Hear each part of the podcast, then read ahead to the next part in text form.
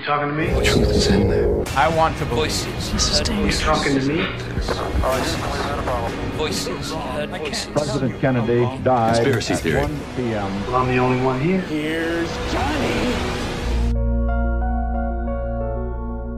A rivalidade entre os Beatles e os Rolling Stones é para muita gente semelhante à disputa entre a Europa e o continente norte-americano. Perceber quem é quem na liderança e na vanguarda de estilos musicais é por vezes uma tarefa extraordinariamente difícil, se não mesmo impossível. Normalmente, sempre que num dos continentes surge um novo padrão, estilo ou mesmo tendência musical, o outro continente tenta encontrar uma resposta capaz de competir em vendas e popularidade. Em 1960, o mundo acordou para uma nova sonoridade.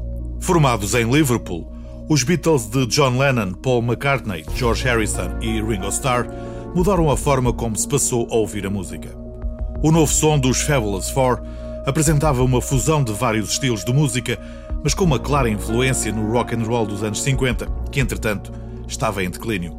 Elvis tinha-se dedicado aos filmes, Buddy Holly já tinha morrido e Little Richard tinha enverdado por uma via espiritual em detrimento da sua carreira musical. Os Beatles estabeleceram assim um novo padrão na indústria musical ao escreverem as suas próprias canções e popularizaram a formação três guitarras, sendo uma o baixo e a bateria. Os Rolling Stones, que apareceram apenas dois anos mais tarde, os Kings e os The Who, seguiram precisamente esse padrão. Todas estas alegações são obviamente discutíveis, mas parece ser consensual que a dupla Lennon-McCartney assinou alguns dos mais fantásticos temas da música popular. Mas, e aqui há sempre um mas, no que se refere a celebridades, as coisas nem sempre são o que parecem ser. Se levarmos em linha de conta a teoria que diz que Paul McCartney morreu e foi substituído por um sósia, história que já foi aqui abordada anteriormente no episódio número 3, podemos concluir que há gente que vive numa espécie de hum, realidade paralela. Vamos por partes. O ex-agente do MI6, John Coleman, diz ter provas de que os Beatles foram criados pela sociedade secreta, os Illuminati. Sim, ouviu bem. A ideia era tentar controlar a juventude da classe média norte-americana. De acordo com o antigo operacional dos serviços secretos ingleses, os quatro de Liverpool foram usados para introduzir drogas leves no dia a dia dos jovens americanos, além de terem servido para programas de controle da mente, através das letras de canções que continham chamadas palavras gatilho. Coleman afirmou que o sucesso da banda inglesa estava relacionada com o Tavistock Institute for Human Relations, uma organização britânica que estudou os comportamentos do grupo, mas que teóricos da conspiração acreditam ter uma agenda oculta para criar uma nova cultura mundial.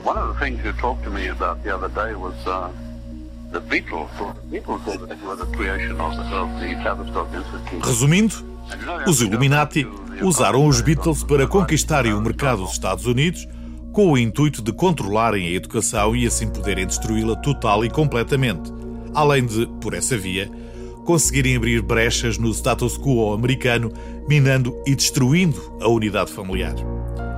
E as pistas para esta suposta conspiração não faltam. Na foto que serviu de promoção ao álbum Yellow Submarine, por exemplo, John Lennon está a fazer com a mão o símbolo do diabo, normalmente associado com a suposta organização secreta. Já Paul McCartney, também usando a mão, faz o sinal do olho de Horus, ou 666, o número da besta. E continua. A compilação Past Masters, editada em 1988, é nada mais nada menos do que um termo maçónico usado para descrever o ex-venerável mestre de uma loja maçónica. E o filme Magical Mystery Tour contém vários apertos de mão maçónicos. Mas a prova das provas vem na capa do álbum Yesterday and Today, a qual mostra John, Paul, George e Ringo com bonecas desmembradas e que os teóricos da conspiração afirmam mostrar uma ligação clara com o ocultismo. Mas se estes conspiracionistas que partilham as ideias de John Coleman acreditam que os Beatles existiram apenas para servir propósitos menos claros, que dizer dos outros teóricos que dizem que afinal os Beatles nunca existiram? Dito de uma outra forma, a marca Beatles, enquanto banda, existiu, só que os músicos não eram os Fabulous Four, eram muito mais. Só Paul McCartney tinha 12 duplos. John Lennon terá tido pelo menos três, tal como Ringo Starr e George Harrison. Dory, a responsável pelo site The Beatles Never Existed, passou anos a comparar fotos dos rostos dos membros da banda e concluiu que as distâncias entre os olhos mudavam. Bem, e razões não faltam para os defensores desta teoria. A análise realizada ao longo de anos a várias fotos de Paul McCartney, por exemplo, demonstra que Paul conseguiu crescer vários centímetros em apenas alguns meses. Há também a prova de que as sobrancelhas variaram ao longo dos anos, tal como os dentes e cabelo. Já com John Lennon e usando apenas as fotos do álbum branco dos Beatles e o álbum de 1963, We the Beatles, as formas faciais de Lennon mudam tanto que a única explicação lógica é que deve ter havido pelo menos três John Lennons diferentes usados ao longo da história do grupo. Por outro lado, os mais céticos questionam a teoria, alegando que as diferenças observadas nas fotos se devem simplesmente à manipulação das mesmas através de softwares de edição de imagem ou mesmo alguma cirurgia estética. Mas, para Dory, uma das defensoras desta teoria, mesmo que uma ou duas fotos tivessem sido alteradas, por que razão as outras todas não coincidem? A questão é que elas parecem diferentes e não idênticas.